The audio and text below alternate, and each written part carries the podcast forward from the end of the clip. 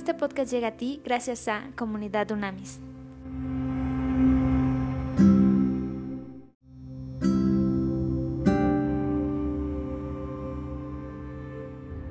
Trascendente día, vamos a seguir con nuestro estudio de Colosenses.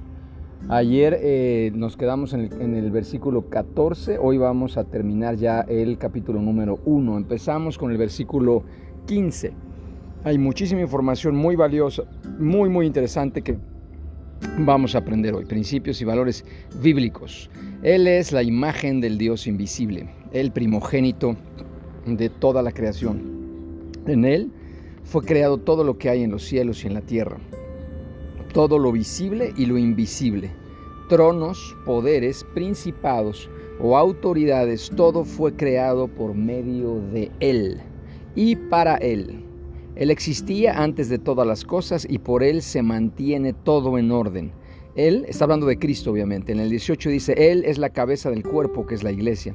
Él es el principio, el primogénito de entre los muertos, para tener la preeminencia en todo, porque al Padre le agradó que en Él habitara toda plenitud, y por medio de Él reconciliar consigo todas las cosas, tanto las que están en la tierra como las que están en los cielos, haciendo la paz mediante la sangre de su cruz. Importantísimo. A ver, Vamos a, detenernos aquí porque es mucha información de verdad la que vamos a compartir hoy y es bien interesante. A ver, vamos a ver, cuando habla de creación, es el primogénito de toda la creación. Creación en griego es tisis, tisis, ¿ok? Y es una formación nueva. ¿Qué significa? Una formación nueva, constituir, fundar, establecer algo nuevo y se emplea la palabra para denotar ambas cosas, el acto de crear y el producto del acto creativo. La salvación le da a una persona el estado y la condición de un ser, creación o criatura nuevos. ¿ok? Muy importante. Después, hay una, aquí habla de, de que hay estructuras, hay estructuras celestiales. Vamos a llamar que hay una organización de la estructura en la esfera angelical. A ver, ¿a qué se refiere cuando habla de ángeles? A ver, entonces vamos a analizarlo. Ok, existe, existe una estructura organizada en la esfera angelical, eso es un hecho. O sea, el mundo invisible es muy real, incluso yo te diría que más real que el mundo, el mundo físico, el mundo material. O sea, el mundo espiritual de verdad es mucho más, más, más real y tiene una influencia determinante en el mundo físico. O sea, aquí, eh, eh, o sea, obviamente ejerce profunda influencia en la historia de la humanidad desde, el principio de la humanidad y en la que los ángeles ocupan distintas posiciones de acuerdo con sus respectivos rangos. Aunque hay opiniones diferentes con respecto al orden de los oficios angelicales, está claro que la hueste angelical forma parte de un mundo altamente organizado de seres angelicales. Por ejemplo, en Daniel 10.3 se muestra que los ángeles guerreros tienen un jefe principal. Miguel, a quien también se le llama arcángel, esto es, uno que gobierna sobre otros, serafines y querubines, parece, parecen ser de un rango de poder un poco más bajo, solamente superiores a los espíritus ministradores en Hebreos 1.14. Sin embargo, es posible que los serafines y los querubines desempeñen un papel de liderazgo en la adoración, mientras que Miguel dirige a los ángeles belicosos. Con respecto a los ángeles de las tinieblas, en Efesios 6:12 hay que ir a Efesios, ofrece algunas precisiones sobre rangos en el reino de los ángeles malos, principados, potestades, gobernadores de las tinieblas de este mundo y huestes espirituales de maldad en las regiones celestes. Por la información que la Biblia ofrece, deducimos que el reino angelical es una sociedad distintamente estructurada, con diferentes niveles de autoridad o poder y de acuerdo con el orden creado, obviamente, por el mismísimo Dios, ¿ok? Cuando habla en la imagen, es la imagen del Dios invisible. Esa es, otra palabra griega. Utilizada aquí significa una revelación o representación exacta, justo como lo dicen en Hebreos 1.3, es decir, Cristo es, exactamente la representación de Dios, que esto es lo cañón. Jesús es también llamado primogénito. Es muy importante un, título que se refiere a su prominente posición y no al momento en que ocurre su nacimiento físico. ¿ok? Después, para dar, para dar fehaciente prueba del papel de Jesús como el primogénito de toda la creación, Pablo le llama el mediador, el agente, y la meta de todas las cosas creadas. Lo mismo, lo mismito dice en Juan 1.3, ¿ok? Esto lo lleva también a proclamar su autoridad sobre todos los poderes cósmicos malignos, quienes también eran sujetos de la creación y cayeron de su estado original. El punto de referencia de Pablo es Génesis 1, ahí justamente es donde Pablo se está basando precisamente, ¿ok? A ver, entonces vamos al 21, dice, y también a ustedes que en otro tiempo eran extranjeros y enemigos, tanto en sus pensamientos como en sus acciones, ahora ahora los ha reconciliado completamente. Fíjate qué belleza, eso es lo que ha hecho Cristo. La obra redentora es, la restauración completa tuya y mía, espiritual, mental, física y emocional, ¿ok?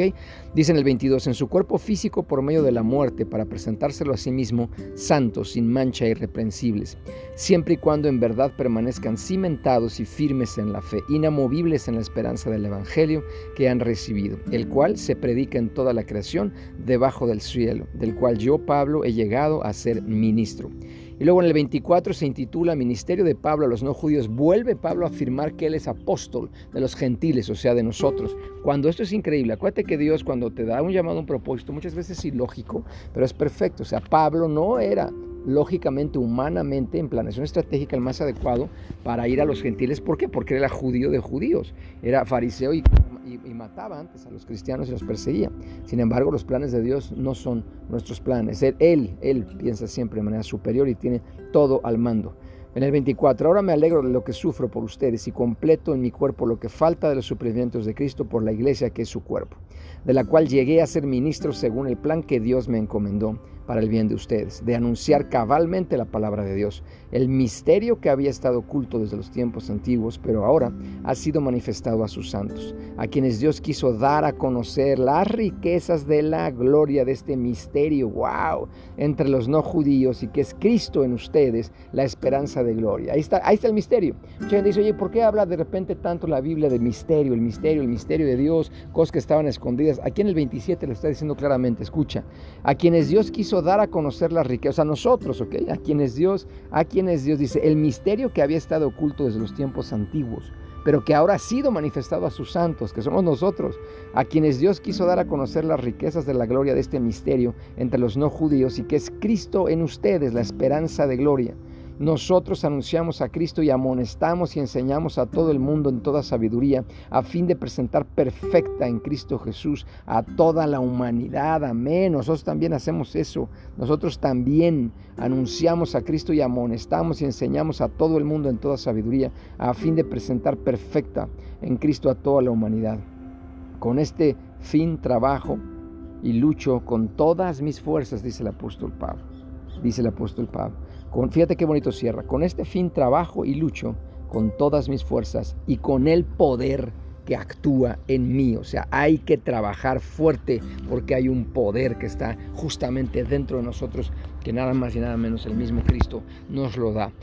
A ver, y para terminar entonces analicemos. Cuando habla de la sangre, la sangre de Cristo, que dice que a través, eh, haciendo la paz mediante la sangre de su cruz, ¿qué significa? La humanidad, tú y yo quedamos separados de Dios debido al pecado. Estamos hablando de Adán y Eva, ¿ok? Y no teníamos una ofrenda aceptable que satisfaciera las demandas de la naturaleza santa de Dios por más leyes, por más reglamentos, por más rituales, por más ganas que le echemos. No había manera de reconciliarnos con Dios, ¿ok? Y ahí es donde está el plan perfecto de Dios. Dios envió a Cristo para proveer un sacrificio aceptable por el pecado y estableció así un lazo de unión con todos aquellos que recibieron aquel que proveyó los medios para que todas las criaturas pudieran reconciliarse con Él. Levítico declara que no puede haber perdón sin derramamiento de sangre, ¿ok? En Levítico, estamos hablando, aquí la gente pregunta mucho, oye, pero ¿por qué se sacrificaban animales y por qué la sangre, la sangre? A ver, atención, en Levítico 17:11, ¿ok? Antiguo Testamento dice, declara que no puede haber perdón sin derramamiento de sangre, porque el pecado quita la vida se requiere que la vida pague las deudas del pecado. Ok, acuérdate que la paga del pecado es muerte. Ahí está la lógica. Por eso la sangre es la intermediación. Por eso se hacían sacrificios de sangre. En Levítico 17 entonces declara que no puede haber perdón sin derramamiento de sangre. ¿Por qué? Porque el pecado quita la vida. ¿ok? El pecado eh, lleva a la muerte, acuérdate, la paga del pecado es muerte. Entonces se requiere que la vida pague las deudas del pecado. Jesucristo ofreció vida divina por medio de su sangre para satisfacer todas las deudas del pecado de los seres humanos y así restaurar la paz del pacto entre Dios y los hombres. Importantísimo. Ah, cuando, cuando, fíjate muy bien, cuando en el 17 habla de que en Él subsisten, existen todas las cosas, significa que Cristo, ok, ojo, Cristo sostiene y mantiene las cosas unidas y presenta a Cristo mismo como el principio sostenedor y unificador del universo. ¿ok? Cuando habla de plenitud, esta palabra es usada ocho veces, solamente en esta carta, ocho veces usa la palabra plenitud en Colosenses y alrededor de 17 en el Nuevo Testamento. La palabra plenitud tiene una variedad de significados. En este específicamente en el 19, traduce un término de carácter técnico que los falsos maestros probablemente empleaban para referirse a la totalidad de los intermediarios semidivinos entre Dios y el ser humano. Pablo depura la palabra y la emplea para describir la suma total de los atributos divinos que residen en Cristo y para mostrar su papel de único e indiscutido mediador. ¿Ok? Que esto es importante. Y ahora, las ruinosas consecuencias del pecado, que ya vimos que la paga del pecado es muerte, han sido universales y perversas, alejando todo lo creado de Dios y de sí mismo. La muerte de Cristo restauró la armonía que una vez existió entre Dios y su creación. Es maravilloso, maravilloso, qué bárbaro, qué, qué capítulo más interesante estamos leyendo y más poderoso. ¿Ok? Entonces, fíjate bien, la prominencia de Cristo que habla en el 18, nada más y nada menos lo que hace es en el eh, hace un gobierno universal. Hace Cristo la reconciliación de nosotros con Dios. Que hace Cristo en sabiduría y conocimiento. Que hace una devoción íntima con nosotros y que hace, promueve nuestra vida cristiana a tope. Luego en el 29 habla de potencia. Dice, según la potencia. Potencia significa energía que en griego es trabajo, acción, poder operativo. La palabra castellana energía procede de este vocablo. Energía usualmente describe el operar de Dios pero se le usa también respecto a la obra del, diablo, de Satanás, el inicuo. O sea, también es energía, la energía puede ser positiva o negativa. ¿ok? A ver, y, en el 27-28 ya cuando, cuando terminamos, que esto, es, que esto es hermoso, cuando ya termina eh, su carta Pablo, lo que se refiere es que en Cristo es la expresión que Pablo usa más frecuente para designar el nuevo potencial de vida que ofrece el Evangelio. O sea, tú y yo estamos en Cristo, por eso somos una nueva criatura, por eso nuestro potencial es ilimitado. ¿Ok? El término Mesías, Cristo, que eso significa Cristo Mesías, en su condición de Rey de Reyes, Señor de Señores, claramente coloca al creyente, ¿ok? En su, claramente coloca al creyente en su condición de Rey, en la esfera de todo lo que representa e implica el concepto de la realeza, lo que tiene que ver con una conquista de salvación y el ejercicio de su soberanía, obviamente soberano, Él es soberano del pecado, es soberano del mundo. La verdad esencial es que el, Salvador, el rey ha venido y en él Dios ha alterado las limitaciones impuestas por el pecado de los individuos, por eso ya somos ilimitados. La gente ya no necesita ser gobernada por su carnalidad, no nos, no nos debe dominar la carne o controlada por el mal, los poderes demoníacos. Al ser liberados, esto es transferidos a un nuevo reino, los individuos podemos, tú y yo podemos conocer el gozo de una relación con Dios a través del poder de la cruz y reanudar nuestras vidas sometiéndonos a la voluntad del Señor a través del mismísimo poder del Espíritu Santo. Y ahí es donde tú y yo podemos cambiar absolutamente todo lo que sabemos que nos hace daño a nosotros o a la gente que nos rodea. Y es justo por esto que vivir en el reino de Dios trae consigo una doble esperanza. La vida eterna con Cristo, que es cuando muramos de este mundo, vamos a estar en una eternidad con Dios. Wow. Y la promesa de gracia, gracias, favor, misericordia, ¿para qué? Para en esta tierra tú y yo poder comenzar una nueva vida, borrón y cuenta nueva. De ahí que en Cristo designa la nueva vida que debemos tú y yo vivir en beneficio y gracias al poder del Rey de Reyes, Señor de Señores, Jesucristo. ¿Ok? Quien ha traído vida, vida, dicen Romanos 5.8, quien ha traído, Cristo nos ha traído vida para reinar hoy juntamente con Él e inmortalidad, reinar por siempre con Él. Eso lo dice en Apocalipsis 22.5. Y esto es por medio de la buena nueva del Evangelio en segunda de Tito 1.10. Qué bárbaro, qué poderosísima carta y qué revelaciones más maravillosas. Vamos a, vamos a orar. Pa, en el nombre de Cristo. Uf, te damos gracias por toda esta revelación. De verdad, gracias, gracias, gracias por esta cruz, Jesús. Gracias por esa resurrección y gracias, Espíritu de Dios, porque en este momento tú fluyes en nosotros y nos haces una nueva persona todo el pasado queda atrás. En este momento hay borrón y cuenta nueva.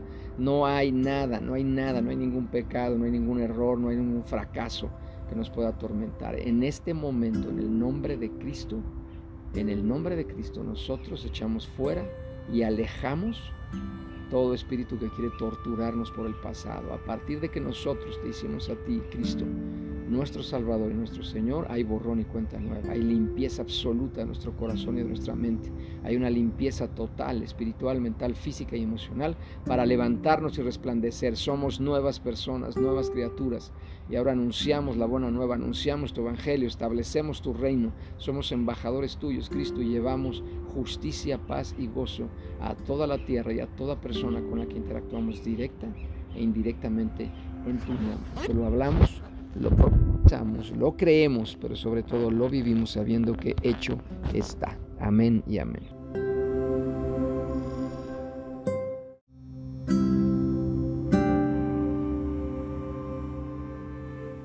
Conoce más en comunidadunamis.com.